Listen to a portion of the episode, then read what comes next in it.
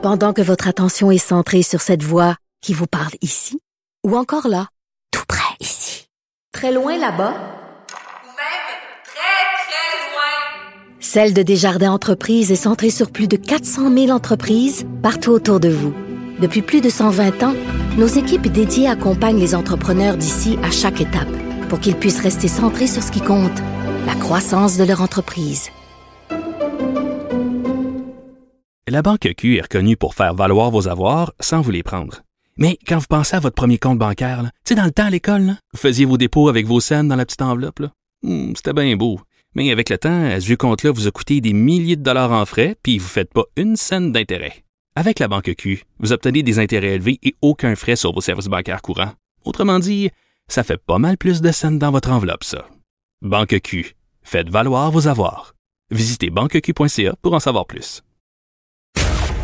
Cube Radio. Les rencontres de l'heure. Léa Streliski et Mathieu Cyr. La rencontre Streliski-Cyr. Bon, on va se parler euh, du fait, euh, Mathieu et Léa, que les cochons vont pouvoir continuer à aller se rincer l'œil sur OnlyFans. Euh, on a brûlé nos chemises sur la place publique toute la semaine et là, les revendications ont eu raison euh, du site. Salut!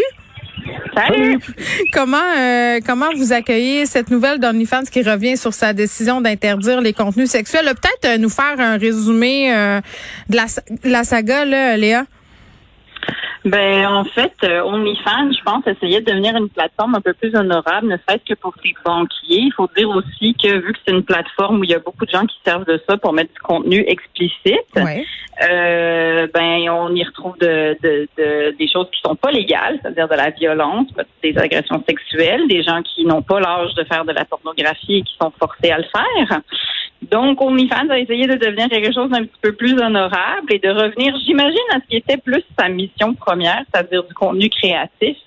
Mais les gens n'étaient pas contents, fait que là, ils ont décidé de faire demi-tour. Mais je suis mêlée, euh, Mathieu, parce que moi, je pensais qu'OnlyFans, euh, puis là, euh, corrigez-moi si je me trompe, là, c'était une extension euh, d'Instagram pour que les gens qui sont populaires sur Instagram ou qui veulent publier du contenu qui contrevient aux règles de la plateforme puissent avoir leur espace. C'est- Je suis dans le champ? Euh, ben un peu, c'est pas. euh, J'aime ça. T'es un peu dans le champ. OK. Un peu. Mais c'est parce qu'en fait, t'es pas, t'es pas totalement dans le champ parce qu'il y a beaucoup de monde sur, sur Instagram qui font leur promotion de leur OnlyFans. Mais OnlyFans, en fait, est, euh, est vraiment pas associé à Instagram, même que OnlyFans commence de plus en plus à s'associer avec Twitter. Et Ah. euh, ça redonne un regain de popularité à Twitter, qui était une plateforme de plus en plus mise de côté euh, par la jeune génération. Puis là, de plus en plus de jeunes commencent à triper sur Twitter parce que Twitter ne, en fait, bannit beaucoup moins le contenu d'OnlyFans que Instagram.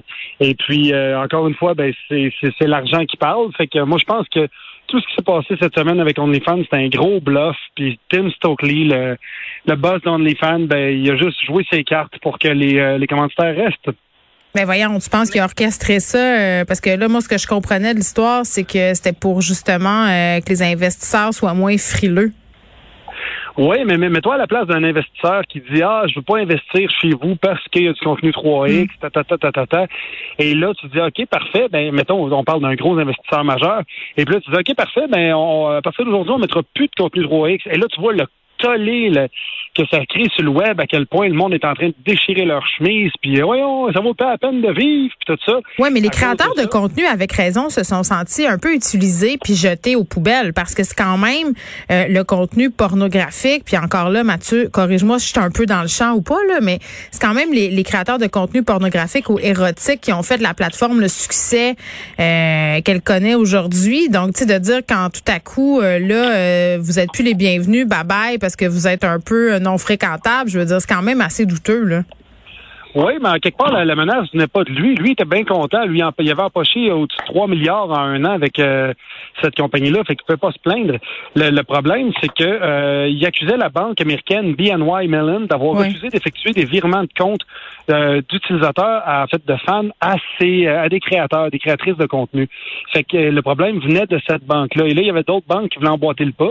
Mais là, devant le poids d'OnlyFans, ben là, ils se sont dit, OK, on n'a pas le choix de rester avec eux autres. Fait que euh, voilà. Ben, c'est surtout que devant, devant cette idée-là, je veux dire, il aurait pu être capable de capitaliser sur rien. Là, c'est une plateforme où on met de l'avant des contenus porno. la plateforme aurait jamais pu générer autant de revenus euh, qu'en mettant ça de l'avant. Léa, tu l'as dit, ils voulaient peut-être Ben, pas créer un site porno, mais c'est c'est ça pareil qu'ils ont fait. C'est ça qui est arrivé. Je veux dire, à un moment donné, il faut que tu assumes, puis je pense que ça va être un crime de virage si tu veux vraiment revenir à quelque chose qui est autre que de la pornographie. C'est un peu un accident quelque part, là. Je pense qu'au début, quand c'est parti, tu sais, je pense que l'idée était pas mauvaise, c'est juste que les humains étant ce qu'ils sont, ben, nous avons un peu détourné l'objectif de ce site web, mais rendu là, si tu veux fa- refaire ton idée, garde OnlyFans pour ce que c'est, puis ensuite recréer une autre plateforme à côté, tu sais. Ben oui, ils n'ont pas le choix. C'est comme si tu demandais à Tupperware d'arrêter de faire des Tupperware. Le, le nom est là, là. euh, Puis il y a Twitch de l'autre côté qui permet de d'aller rejoindre les fans pour d'autres raisons. Fait que tout le monde va sur Twitch pour aller rejoindre leur fanbase, puis ils vont sur OnlyFans pour faire d'autres choses. Ben c'est ça. Bon, c'est des vases communicants, euh, tout ça, puis évidemment, euh, ça a suscité euh, un tollé, le OnlyFans qui fait un retour en arrière, pour ainsi dire. Jour de rentrée scolaire, jour aussi de commission parlementaire sur la vaccination obligatoire. Il y a toutes sortes de discussions là sur la vaccination des enfants. On attend les homologations là, du côté de Pfizer, principalement pour les moins de 12 ans. On a jasé du côté de Québec peut-être de vacciner les enfants de 11 ans. Bon, assez rapidement. Là, là, aux États-Unis, on commence à jaser du fait qu'on veut vacciner les enfants pendant l'automne. J'imagine que ça va suivre ici, mais on n'a toujours pas d'homologation. Puis ça va être quoi la, réaction que vont avoir les parents? J'écoutais des lignes ouvertes un matin sur la question, puis il y a beaucoup de parents qui ont peur. Léa? Ben, il y a beaucoup de parents qui ont peur. On est en train de revivre exactement le même cercle que ce qu'on a déjà vécu avec la vaccination Ah, euh, des adultes. Je veux dire, c'est le même discours, les mêmes gens qui disent les mêmes affaires. euh, donc, euh, puis encore, euh, on a accès à beaucoup d'experts en vaccination qui ont genre un cégep en arts et lettres. Ça, c'est toujours aussi intéressant. Hey, j'ai un cégep des- en arts et lettres. Euh, Ris pas des gens qui ont un cégep en arts et lettres. Ben, pas. Non, mais c'est super bon. C'est juste que est-ce que tu fabriques des vaccins dans ton sous-sol? C'est comme. Non, je fais des muffins dans ma cuisine. C'est pas Bon, mal juste ça. ben, c'est ça, exactement. Donc, c'est juste que moi, à partir du moment qu'on me dit que ces vaccins-là sont bons pour mes enfants, je vais faire vacciner mes enfants. J'ai pas la charge, j'ai juste pas l'espace mental d'être contre la science, en fait. gang. Je l'ai juste pas.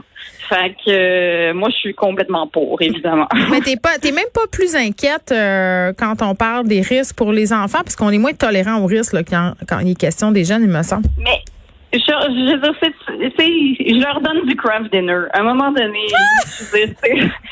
ces enfants-là sont exposés aux produits chimiques déjà, tu sais. Non, mais sans blague, euh, non, je veux dire, ils vont pas nous donner des vaccins qui sont fabriqués en carton, là. Ils viendront pas de Dolorama. On s'entend-tu qu'ils vont les homologuer parce qu'ils ont fait les tests nécessaires puis les études puis ils sont en train de les faire, tu sais. Puis s'ils nous disent que c'est pas sécuritaire, je le ferai pas. Oh, Mathieu, t'es pas d'accord? Je suis totalement en désaccord.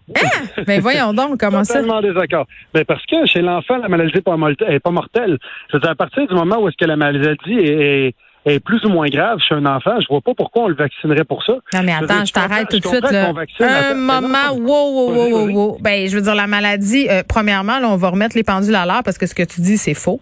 Euh, la maladie chez les enfants, euh, elle peut être mortelle. Il y a des enfants qui ont développé des complications très graves. Il y a des enfants Mhm. qui ont eu la COVID longue. Donc, tu sais, je comprends qu'on nous a vendu la COVID Ouais. comme une maladie de vieux au départ, mais le variant Delta, maintenant, ce qu'on en sait, c'est qu'il touche aussi les enfants. C'est sûr que les enfants sont moins malades, mais ça peut, ça peut dégénérer. Là. Faisons attention à Ben, ce qu'on dit ici, Mathieu. Là. Moi, j'aimerais voir les chiffres. J'aimerais voir les chiffres qui disent combien d'enfants sont malades, parce que moi aussi, j'en ai vu des trucs comme ça. J'ai vu des, des, des, des, des articles de journaux qui disaient un enfant est mort euh, au Kentucky, blablabla, blablabla, il y en a un autre qui est mort en Inde. Je veux dire, il y en a pas beaucoup par rapport. Si on compare avec les 80 ans et plus, Mm. c'est rien. Les 80 ans et plus, je comprenais Oui, qu'il faut mais- absolument. OK, mais les enfants, ils peuvent nous le donner? Ben oui, Ben, sauf que si nous, on est doublement... Si moi, moi j'ai mes deux vaccins. Si j'ai mes deux vaccins, et même trois, parce qu'à un moment donné, il va, va en falloir trois pour voyager à l'international. Ouais. Fait que si j'ai mes trois vaccins, si ma blonde a ses trois vaccins, puis que mes enfants tous pendant deux semaines parce qu'ils ont pogné la COVID, je veux dire, c'est pas... Je vois pas... En fait, je me demande aussi à partir de quel âge est-ce qu'ils vont ils vont dire que c'est bien de vacciner, que c'est mal de vacciner. Je pense qu'on parle des enfants euh, qui fréquentent le, le, le primaire. Là. Oui, mais il y, a, il y, a, une grande marge de différence par rapport au développement de l'enfant. Est-ce qu'il y a 6 ans? Est-ce qu'il y a 10 ans? Est-ce qu'il y a 12 ans? Sais, pour moi, un enfant de 12 ans, c'est bien correct qu'il se fasse vacciner. Je veux dire, son système immunitaire non, mais Mathieu, je veux dire, on vaccine les bébés à un mois, on leur donne des vaccins. Là. Je veux dire, sont, sont, sont assez. Je veux dire, c'est comme ça que ça fonctionne. Là. Moi, je dis pourquoi. Ouais, non, non, mais à un mois, on leur donne des vaccins qu'on a, qu'on a, qu'on a testés pendant plusieurs années. Moi, d'arriver avec des vaccins comme ça sur un enfant de 5 ans, Mais 6 t'as ans, pas peur de le prendre pour toi, puis t'as peur de le donner à tes enfants? Moi, je veux comprendre qu'est-ce qui te fait peur là-dedans. Ben moi, pour moi, je sais qu'à mon âge, le risque est grave. Je sais que si je pogne la COVID, en plus que je fais de l'asthme, je peux avoir euh, des graves complications. Ouais. Donc, pour moi, le bénéfice de prendre le vaccin est plus grand que le risque. Pour mon enfant qui Mais est le en risque, santé pulmonaire, ben, le, le risque de pogner un vaccin déficient qui, qui, qui justement t'amène la maladie en tant que telle ou t'amène quelque Pourquoi chose. ils nous donneraient. Mais Mathieu, pourquoi ils nous donneraient des vaccins déficients?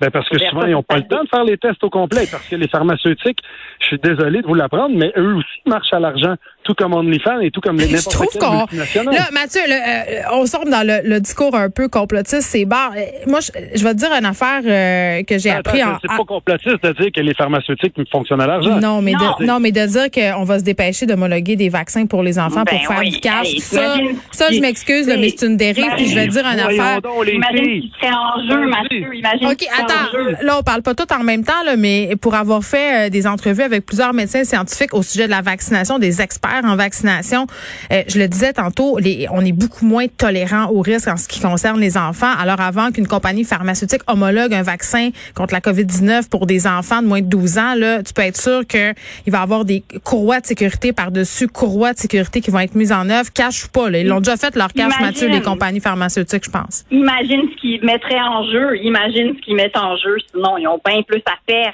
là, qu'ils ont à gagner. Je suis je suis, pas d'accord avec vous.